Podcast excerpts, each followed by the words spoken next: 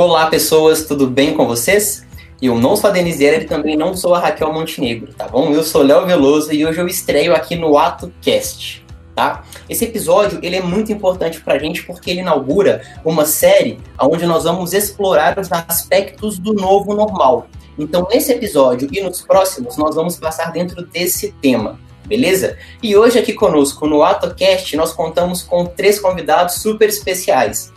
A primeira pessoa é a Laila Catina. A Laila era da FIENG e ela é assessora de relações sindicais. Tudo bem, Laila? Tudo ótimo, é um prazer estar com vocês aqui hoje no AutoCast. Legal, Laila, você apresenta um pouquinho mais pra gente? Quem é você? Bom, meu nome então é Laila, né? Sou assessora de relações sindicais da FIENG.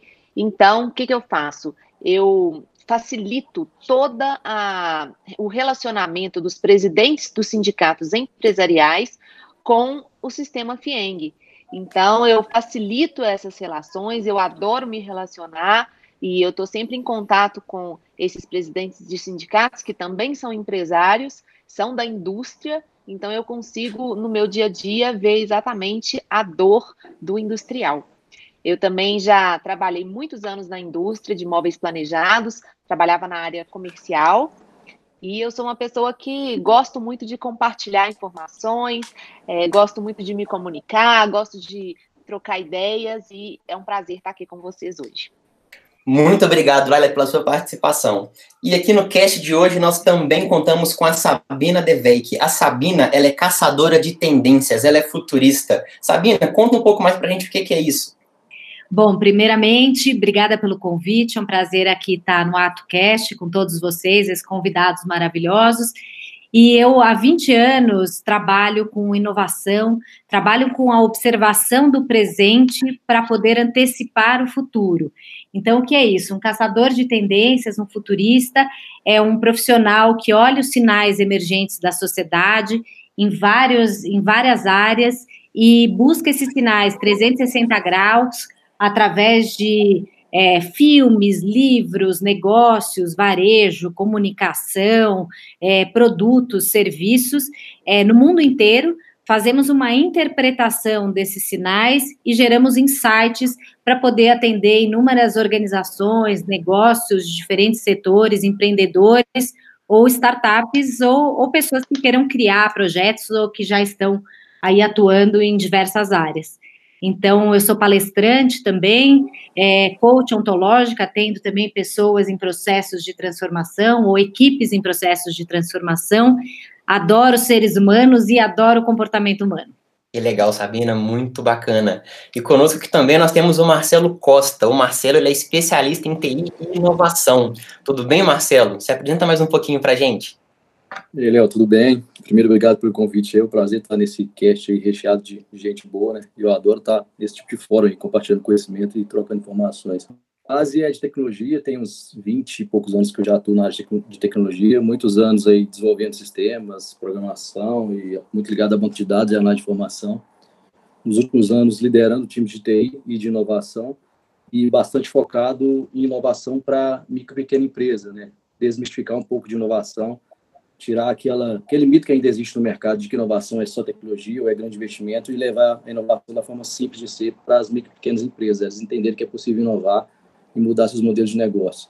E eu me considero uma pessoa assim super incomodada no, no sentido positivo da coisa, né? De observar como é que está o contexto, mas estar tá sempre buscando um novo, propondo coisas novas, melhorias.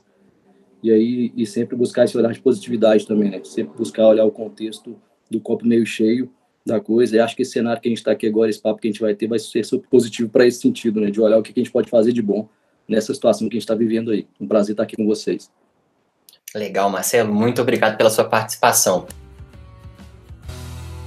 Pessoal, quem quiser saber mais sobre o nosso cast é só entrar no site www.atefeito.com, tá bom?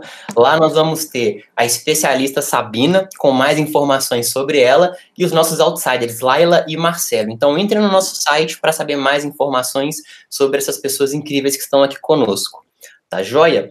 E aí para poder começar, eu queria fazer uma pergunta para Sabina. Sabina, logo na sua fala aqui no começo, você já falou sobre os sinais emergentes, porque isso é uma forma é, de se chegar no futuro, certo? De já ter um mapeamento desse futuro. Eu queria que você me contasse um pouquinho mais de como que você chega nisso daí. Vamos lá. É, a primeira coisa interessante assim para a gente dizer é que eu não tenho uma bola de cristal, né? Porque muitas pessoas acham que os futuristas, né, têm bolas de cristal. É, nós apenas fazemos uma boa observação do presente. É, e o futuro, ele é um lugar é, que não existe, ele é um lugar construído, né? O futuro se constrói. Como é que a gente faz essa observação? É, a partir de várias metodologias. Então, a metodologia que eu uso é entendendo que chama society, entendendo que o marketing clássico, que a pesquisa clássica de mercado dos quatro P's, se transforma na pesquisa do society. People, é, pessoas, places, lugares, plans de planos culturais e projects de projetos. Então, a primeira coisa, quando a gente quer entender é, comportamentos, mudanças, a gente tem que olhar para pessoas. Como é que as pessoas se comportam, como elas são, como elas se vestem, como elas consomem, como elas vivem, como elas se agregam socialmente, que mudanças de comportamento vão ocorrendo nas gerações. Então, a primeira coisa é olhar para pessoas. A segunda é a gente olhar para lugares, a gente chama de places, né? Então, quais são os lugares, os lugares ao redor do mundo, bares, restaurantes, museus, é, uh, novos espaços de agregação na cidade, que de alguma forma podem encarnar esses novos comportamentos. Então, é, lugares que tenham novas linguagens, novos formatos, que venham com algum tipo de inovação, que vão nos dando indícios é, de novos comportamentos. É, o terceiro são os planos, os planos culturais. É, esse é muito importante. Então, são filmes, livros, é, música, mídia, YouTube, novelas, televisão, é, é, todo tipo de produção cultural.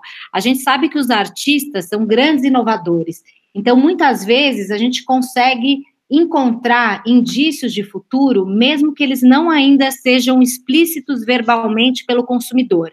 Então, como que é isso? De repente, é, a gente, se a gente lembrar, por exemplo, do filme Matrix, né? Ali já estava contido muito da realidade virtual, da realidade aumentada, coisas que a gente está vivendo agora. Se a gente for ainda mais lá atrás, né, os Jetsons, né, tinha os carros voadores, e a gente jamais poderia imaginar que a gente iria chegar nesse futuro. É que os artistas realmente têm é, essa capacidade de imaginar um lugar ainda desconhecido. E, é, e o último P, o P de projetos. Então, quais são os projetos institucionais, governamentais, de, de universidades ou do governo, ou até de empresas, que de alguma forma é, impactam a relação das pessoas com seu entorno, com a sua própria cidade. Então, é, pode ser desde projetos, por exemplo, uma ciclovia que acaba mudando a, a, paisagem da cidade, mas acaba movimentando todos os setores. No setor de moda, por exemplo, que precisa fabricar novas vestimentas para quem está é, usando esse tipo, esse novo tipo de mobilidade, é, começam a surgir novos serviços, né, de manutenção, cafés, as empresas têm que se adaptar a esse novo tipo de transporte, de repente o mercado imobiliário também tem que se adaptar, porque talvez nas garagens vão ter menos carros e mais bicicletas, então você vê como um projeto ela pode modificar. Então, a partir desses quatro P's, a gente dá conta é, de fazer uma espécie de uma radiografia é, do que a gente chama de Zeitgeist. Zeitgeist é uma palavra em alemão que quer dizer espírito do tempo, a índole do tempo, né? E com isso a gente consegue captar mais do que só o mercado, mas realmente do, qual que é o espírito desse nosso tempo. Então, é dessa forma que a gente estuda esses sinais emergentes. Uau, Sabina, incrível, muito legal. É um processo bastante. Ele parece complexo, mas quando você entende de fato, você vê que faz muito sentido e não é tão complexo assim, né? É basicamente uma observação de fato se colocar aqui para poder ver todos esses pontos, né? É, talvez o mais difícil seja realmente a parte da interpretação, né? Porque, a, obviamente, a parte de observação é muito importante, né? E precisa de um olhar sensível, a sua, o seu repertório também vai ajudando a fazer uma melhor observação, mas normalmente a interpretação é uma, é uma parte um pouco mais difícil, porque eu sempre digo que uma informação sem o seu contexto, ela perde o seu valor, né? É, eu gosto de contar um, sempre um caso da, é, do Joshua Bell, que é um violinista, que foi convocado para fazer um, uma espécie de uma pesquisa para o jornal Washington Post, que estava querendo entender a relação entre contexto e arte. E estava tendo um concerto é, com os ingressos esgotados, super caros, assim, na, em Nova York, do Joshua Bell. E no dia seguinte colocaram o mesmo Joshua Bell vestido de jeans e camiseta no metrô de Nova York. E o que aconteceu foi que ninguém parou para escutar, porque esse é, é, essa informação ela estava descontextualizada. Das poucas pessoas que escutaram a beleza daquela música foram as crianças que estão desprovidas de julgamentos e preconceitos. Isso para dizer que uma informação sem o seu contexto, ela perde o seu valor. Então, talvez hoje a questão não seja só saber quais são as coisas, mas como utilizar essa informação para os negócios, né, para que as pessoas possam utilizar essa informação de novos comportamentos e tendências a favor de algo, né, interpretá-las para o seu negócio. Legal, Sabina, muito bacana. Agora eu queria fazer uma pergunta para a Laila. Laila, no seu ponto de vista, quem que ganha com esse novo normal? Como que você enxerga isso? Pensando nesse cenário de micro e pequenas empresas.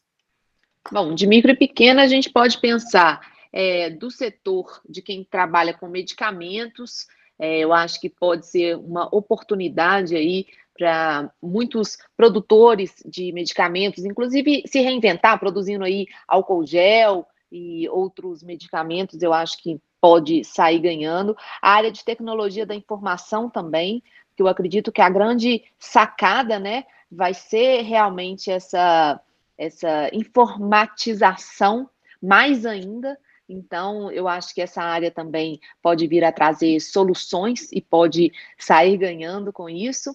E talvez algumas empresas que ajudam é, na que de vestuário, né, que estão aí se reinventando para produzir máscaras e roupas para uso em hospitais. Então, eu acho que são três setores assim que podem vir, mas eu não diria ganhar, viu? Eu diria assim, eu diria sobreviver de uma forma é, menos traumática, porque eu acho que ninguém sai ganhando. As pessoas vão, é talvez a longo prazo, sim, sair ganhando, porque elas vão sair é, mais fortes, elas vão ter se reinventado, elas vão ter mudado ali seu modelo de negócio. É, uma crise é um grande momento de oportunidade. Então, eu acho que realmente várias empresas vão rever modelos de negócios e vão se transformar para melhor. Então, sair ganhando, eu acho que ninguém sai ganhando. Essas podem ser as que menos saem perdendo, né? Vamos dizer assim. Excelentes colocações, Laila. Essa frase me marcou muito. Então, é sobreviver de uma forma menos dramática, né? Mas eu, eu sou muito otimista, sabe? Eu acho que é uma fase, é uma fase uhum. difícil, mas é uma fase que vai passar e depois nós vamos ter tempos melhores, com pessoas é, mais solidárias. As pessoas elas mudaram durante essa crise, né? A gente já pode ver essa mudança. Então, apesar delas estarem é, desconfiadas e com medo, elas também estão mais solidárias. Elas estão pensando no coletivo. Não é só pensar no individual. Os hábitos, as pessoas estão tentando adquirir hábitos mais saudáveis. Elas estão tendo mais empatia com o próximo.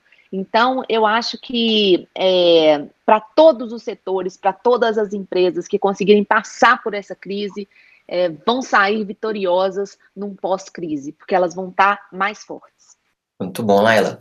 E Marcelo, eu queria que você agora falasse um pouquinho sobre o trabalho remoto, no seu ponto de vista. É um assunto que está bastante em alta e muitas empresas elas é, foram meio que na marra mesmo né, para esse lado porque não tem outra alternativa.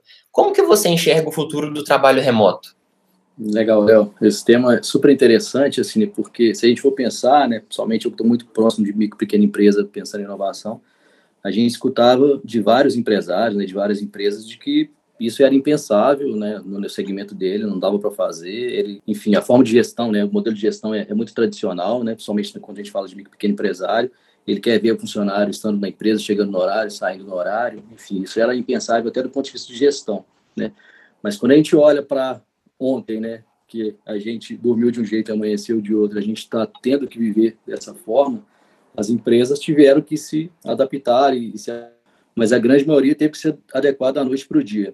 eu enxergo, né, até fazendo um pouco do link do que a Laila falou, assim, né, como isso traz oportunidade para quem é de tecnologia, porque a gente está sendo muito exigido para poder configurar tudo isso, né, tem a questão de segurança, né, simplesmente mandar as pessoas para casa e elas ligarem os computadores e começarem a trabalhar, né, elas têm que ter esse cuidado com segurança, estão acessando arquivos de computadores pessoais muitas das vezes, então tem uma preocupação forte com segurança, tem uma preocupação muito grande com infraestrutura, né? E aí tem uma questão que a gente fica assim, a gente pode conversar um pouco mais sobre isso aqui, mas desde até lembrar aqui do ponto de até um pouco de desigualdade que a gente tem do, de inclusão digital até assim, né? A gente tem pessoas que estavam numa empresa ontem e hoje estão no home office em casa que não tem acesso, por incrível que pareça, para a gente parece ser super normal ter uma internet com uma boa velocidade em casa, mas tem pessoas que estão no mercado que não tem, somente voltando de novo, né, para o micro pequeno empresário, e ele teve que tentar se adequar ali, um cantinho em casa, a conexão não tá boa, a cadeira, o móvel, né? Então a gente tem muito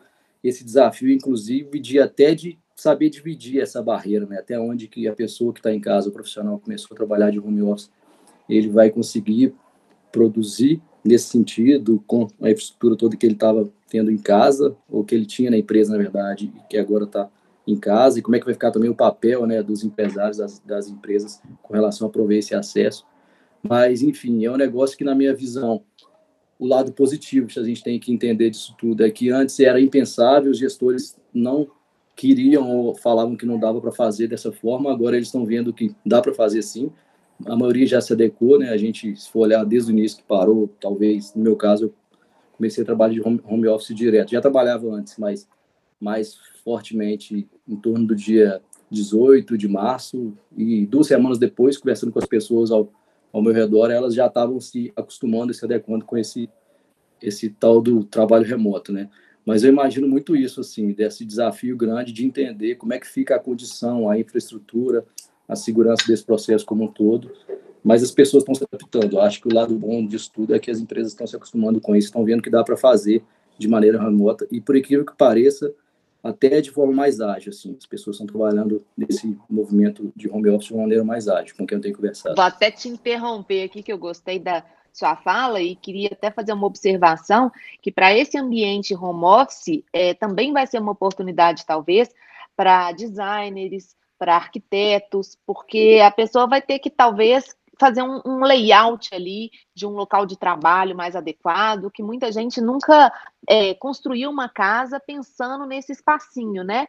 E contextualizando um pouco o que, que a Sabina falou também, que informação nunca é demais e a gente tem que sempre estar tá bem informado, é para a gente estar tá sempre atento, principalmente às novas medidas aí trabalhistas, né? Para esse trabalho remoto é, ser de forma segura para o empregador também, né?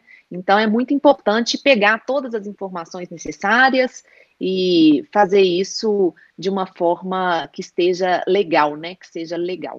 Então, sobre isso, Laila, Marcelo, assim, super concordo, e eu acho que tem é, um ponto a acrescentar, é que é, a gente estava vivendo, né, no mundo do trabalho, né, uma, uh, um desequilíbrio muito grande, né? Então, muitas vezes os colaboradores é, insatisfeitos. É, em 2019, a Organização Mundial de Saúde detectou o burnout como uma das doenças principais do mundo do trabalho. E isso tem a ver com o equilíbrio entre a nossa vida pessoal e a nossa vida profissional. E agora, com o trabalho remoto, todos em casa, é, parece que talvez a gente possa fazer esse equilíbrio entre qualidade e quantidade, entre a nossa vida, né, dos nossos filhos, a casa, o trabalho, e talvez a gente comece a fazer uma revolução nesse sentido de, é, de flexibilização de horários, é, eu não acredito que a gente vai ficar cinco dias por semana depois que terminar né, a pandemia em casa. Porém, eu acho que é, sim, a gente vai começar a fazer mais horas de trabalho remoto, né?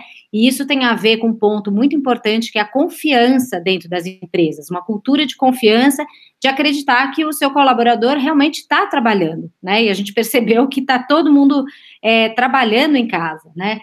É, outra coisa é talvez até diminuir custo das empresas, porque se gastava muito, de repente, em mandar um, é, um executivo é, fazer uma viagem, uma reunião de trabalho é, do outro lado do mundo. e agora, de repente, a gente vai poder fazer remotamente, né? Faz um video call e resolve as coisas, e esse centro de custo das empresas pode ir para, por exemplo, aprendizado, né?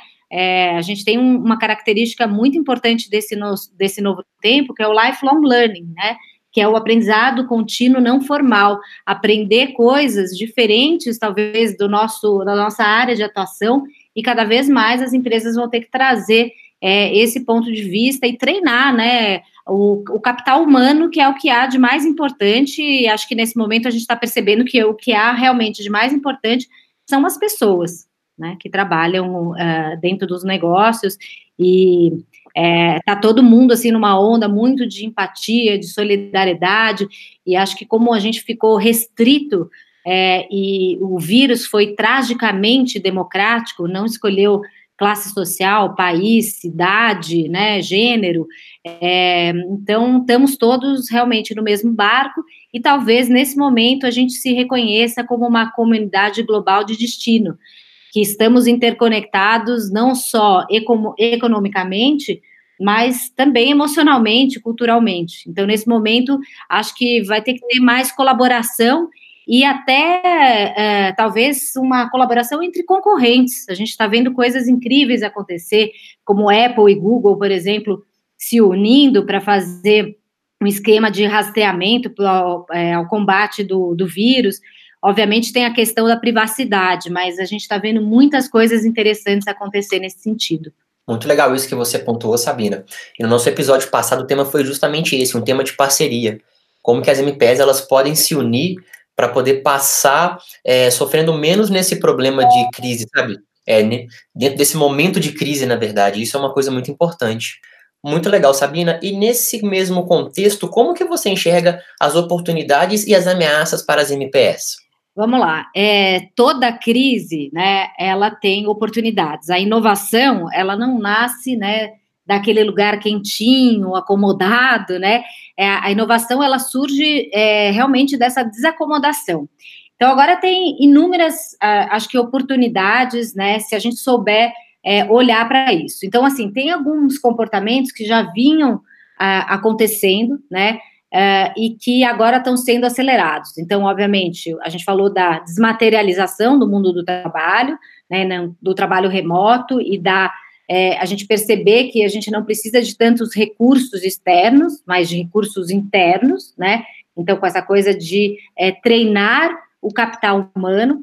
Acho que a segunda coisa é, importante é, é revisitar a forma como a gente estava uh, pensando o nosso negócio, né? Então, os negó muitos negócios estavam focados no resultado, no resultado a qualquer custo, né? E isso teve um custo muito grande. Então, é hora de pensar, por exemplo, nos valores né, dos negócios, no propósito, né? Porque os consumidores vão se engajar com marcas e com negócios que têm um propósito é, relevante dentro do planeta, né? Que tenham um impacto positivo no mundo. E aí, obviamente, tem toda a questão ambiental também.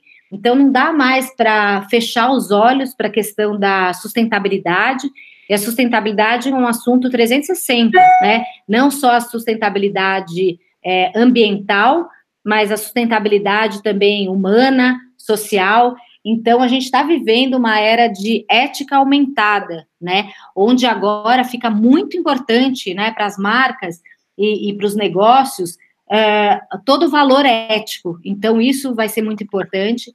Dentro do, por exemplo, dentro do comércio, né, do varejo, é, a gente vai ter algumas alterações, né? Então, por exemplo, já está se falando do touchless, da touchless economy, né, da, da economia sem contato, né?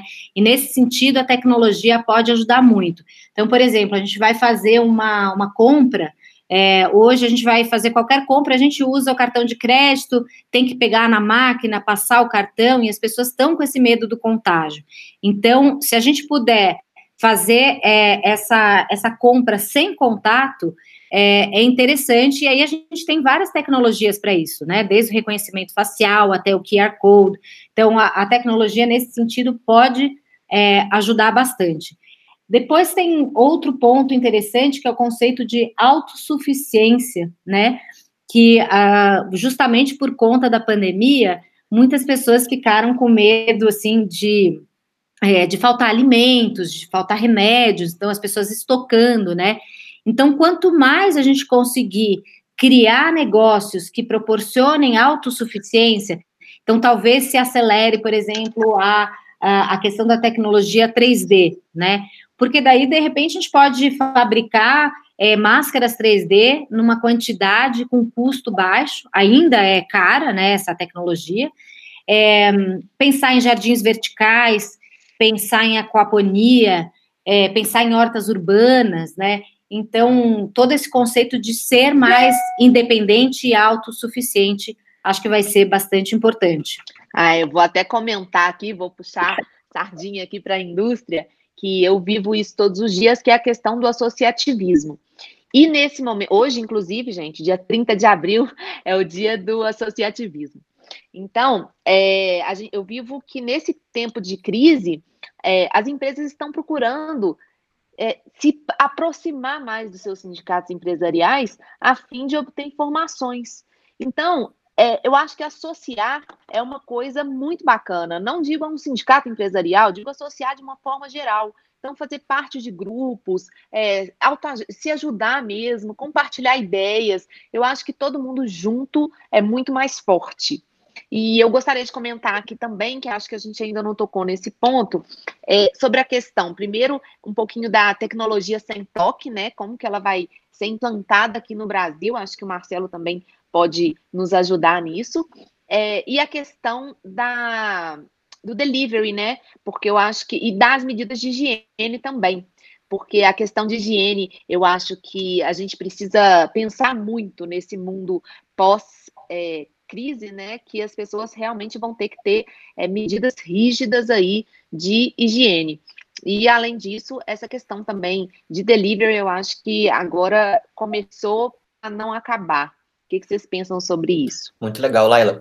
A fala sua e da Sabina é, me fizeram pensar muito do papel da tecnologia nisso tudo, como ela é importante, principalmente para as MPS. Eu queria ver do Marcelo, o que, que ele pensa disso daí. Qual que é o papel da tecnologia para as MPS nesse contexto de um novo mundo? Legal, Leandro. É, bom, já vinha sendo fundamental há, há tempos, né? A gente que está envolvido com programas de pré-aceleração, de conectar startup com o mercado tradicional, com as pequenas empresas, de falar de, de inovação né, nos segmentos, a gente já vinha falando muito com os empresários, né? Nos encontros que a gente tinha, nos debates, sobre essa necessidade de transformação digital, de adequação da tecnologia. E nesse momento, o que acontece é que agora não dá para adiar mais. O que acontecia muito, né, até então, era que ainda dava para atender daquele jeito, o cliente ainda estava no balcão, o cliente ainda estava passando pela minha loja, estava vindo a minha padaria, a farmácia, né, do jeito tradicional. Então eu conseguia adiar essas decisões e adiar essas ações do meu negócio. Agora não, não dá mais, né? Esses dias estava conversando com uma empresária e ela falou: ó, eu tive que começar a atender por outros canais que eu nunca tinha atendido antes. E aí, de repente, eu me vi numa fila enorme no meu WhatsApp, que eu nunca tinha atendido por WhatsApp, e eu também é, entrei no aplicativo de vendas daqui do, do meu bairro, da minha região, e os pedidos estavam chegando pelo aplicativo, e eu fiquei perdida. Então, assim, o ponto, por exemplo, da multicanalidade, né, o tal dos omnichannel e multichannel, que a gente fala muito aí, mas o empresário, vamos falar, tradicional aí da micro e pequena empresa, ele adiava, não tem como ele adiar mais, né? Então, eu diria que a tecnologia, respondendo a sua pergunta, ela é a grande aliada em vários fatores, assim, né?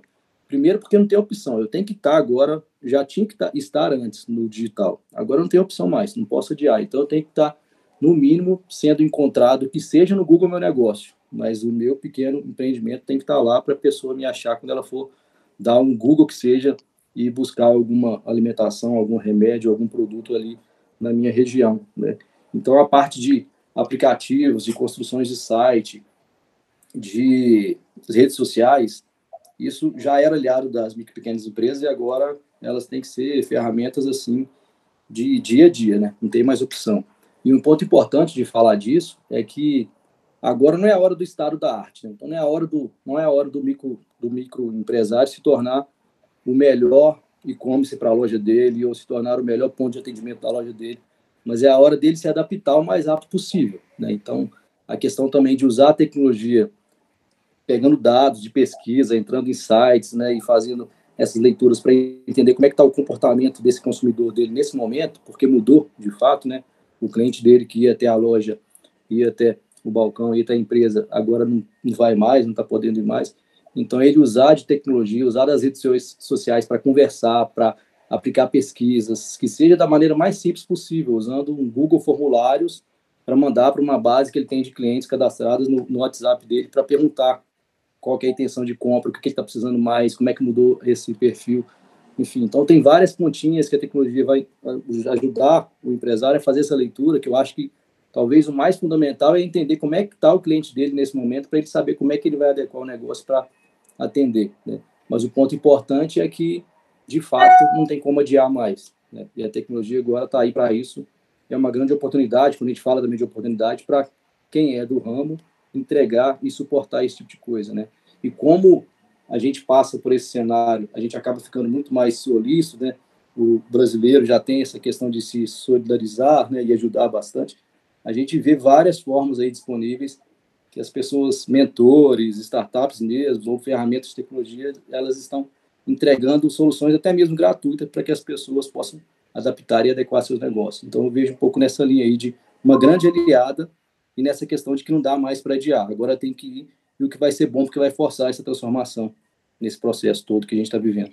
É bem legal, Marcelo, o que você disse, é, porque eu sempre digo, agora as empresas, não importa de que tamanho, vão ter que abandonar a gambiarra digital, né? Ou a gente vai ser digital ou não vai ser digital. E nesse sentido, tem uma oportunidade bacana que é a personalização, né? Porque a gente sai então um pouco dessa coisa da massificação, então todos os lugares assim que são muito massificados, vai ter a questão da densidade de pessoas, né? E, e, o medo do contágio.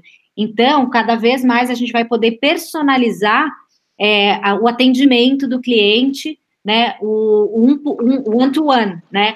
Então, sei lá, por exemplo, eu vi uma ação aqui de um, de um shopping, de alguns lojistas aqui em São Paulo, é, para o Dia das Mães, onde eles começaram a fazer numa plataforma digital, algumas lojas estavam é, ali disponíveis com seus produtos.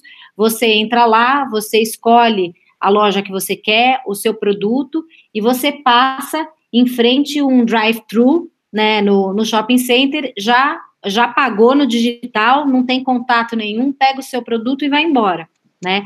Então tem, um, tem uma oportunidade grande assim também é, das, das empresas pensarem nessa questão da personalização. Vou até também comentar aqui, eu também acho que essa questão de user experience, toda essa questão de personalização, atendimento ao cliente personalizado, isso realmente é imprescindível. E eu também tenho notado muito empresas com ação de solidariedade no seguinte sentido: é, você faz uma compra numa empresa e ela reverte parte da, da compra para comprar alguma coisa para doação também. Então, as empresas, eu sinto que elas estão também engajadas. Na própria FIENG, a gente fez uma campanha super bacana e muitas empresas engajaram, contribuindo com doações para ajudar a sociedade como um todo nesse momento de pandemia. Então, eu acho que essa pegada também é, da empresa com consciência é, para ajudar o próximo também vai cativar o cliente ali. Muito bom. A fala do Marcelo me marcou muito também, porque quando ele fala de não é hora do estado da arte, né, é, para poder estar no digital, então é necessário ser rápido e já ter é, uma iniciativa um pouco mais ágil mesmo. Então, tanto faça um formulário no Google, você ter uma página, você vender isso aí, sei lá, dentro de um Facebook que seja, mas é muito importante a pequena empresa ela já estar dentro de um contexto digital para se manter viva, para conseguir é, ter uma atitude dentro desta crise. E aí eu queria fazer mais uma pergunta para Laila. Laila, é, nessa visão de retomada dessa crise como um todo, o que, que você vê que de fato pode ter um impacto para as MPS? Tá, primeiro eu acho que vai ser uma retomada gradativa, né? Ela vai ser aos poucos, e a gente tem que seguir, as MPS precisam seguir todos os protocolos, como a distância é, entre os, os consumidores, o uso dos EPIs, a questão toda de higiene ao máximo, e o teste em massa e o uso de máscaras, eu acho que vai ser a grande sacada da vez. Porque esses testes rápidos, eles cada vez estarão mais disponíveis, e isso trará uma grande tranquilidade é, para toda a sociedade. A questão das máscaras também, além de de fato protegerem contra a doença, que é uma doença que a gente sabe que ela é séria e que principalmente para quem está no grupo de risco tem que realmente ser protegido e se proteger, as máscaras também causam um conforto psicológico. Eu sinto que quando você entra num lugar que tem um padrão, que está todo mundo de máscara, talvez com luvas, ou e tudo bem padronizado, você se sente mais confortável, até psicologicamente falando. Então, eu acho que a retomada vai ser dessa forma, de forma gradual e com todos esses cuidados. Legal, Laila, é muito importante isso, porque a percepção de ser um local limpo vai estar tá fazendo 100% a diferença agora após essa crise, né? Acho que durante é, nela também, mas após principalmente nesse contexto de retomada. E pessoal, já estamos chegando no final já do nosso episódio. E aí eu queria pedir para cada um de vocês, para Sabina, para Laila e para o Marcelo, uma dica para as MPS. Sabina, qual dica você deixa para as MPS? Então, acho que minha dica é investir em tecnologia, né? As, uh, as empresas que não se digitalizaram, é momento de pensar em todos os canais, né? All lines, né? Todas as linhas possíveis, né? Para poder se comunicar com, com o consumidor, porém sem esquecer a humanização, né? Não, uh, não ir para um lado tecnológico sem olhar para quem são as pessoas para quem você está vendendo, para quem você está oferecendo aquele produto e aquele serviço. Então, é muito importante, nesse momento, ter um propósito claro e um valor claro para a sociedade é, e, e, um valor que hoje seja admirado. As empresas, as, os consumidores querem hoje se relacionar com produtos, com serviços que tenham um valor maior. É, que, é, como a Laila falou, se você está doando para alguma causa, se você está fazendo máscara, se você está é, se preocupando com o próximo, se você está fazendo algum impacto positivo. Então, certamente é, esses negócios serão lembrados. Então, super importante a tecnologia, mas não esquecer é, da humanização. O comércio local ele fica mais forte, então é, é importante também prestar atenção na sua identidade, né? Qual, o que, que te diferencia do outro? E é momento de você é, é, apostar nessa identidade, aquilo que te diferencia da massa, porque hoje é importante mais o, é, essa personalização do que a massificação. Muito bom, Sabina. E para você, Laila, qual dica você deixa para as MPS? Bom, fiquem firmes, não desistam, tudo isso vai passar. Não se esqueçam de tomar todos os cuidados. Além disso, não se esqueçam de se informar. O governo está tendo muitas medidas tributárias, trabalhistas, financeiras para ajudar essas micro e pequenas empresas. Então, se informe, é, fique, seja otimista, seja positivo, porque a energia conta muito.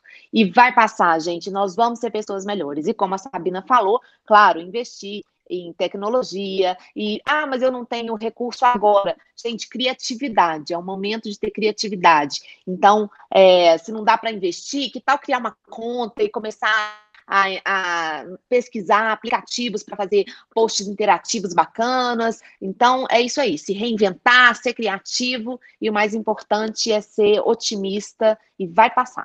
Muito bom, Laila. E para você, Marcelo, qual dica você deixa para as MPS? Ô, Leo, acho que a palavra confiança ela vai contar muito agora, né? Então, se a MPE puder fazer de todo esforço possível para mostrar para o seu cliente, para o seu consumidor, a confiança, né? E eu falo confiança no sentido de fazendo um paralelo comigo mesmo, enquanto vida pessoal aqui, família, pai de dois filhos. Se falar que amanhã liberou tudo, a gente pode voltar para a rua, eu vou ficar com certo receio de voltar, de sentar no restaurante, de frequentar lugares é, de, com mais pessoas né? Então, se as empresas, né, os empresários aí agora, eles puderem fazer de tudo para mostrar que eles estão se cuidando, estão olhando para dentro do seu negócio, adequando para esse novo normal que a gente está falando aqui agora, né?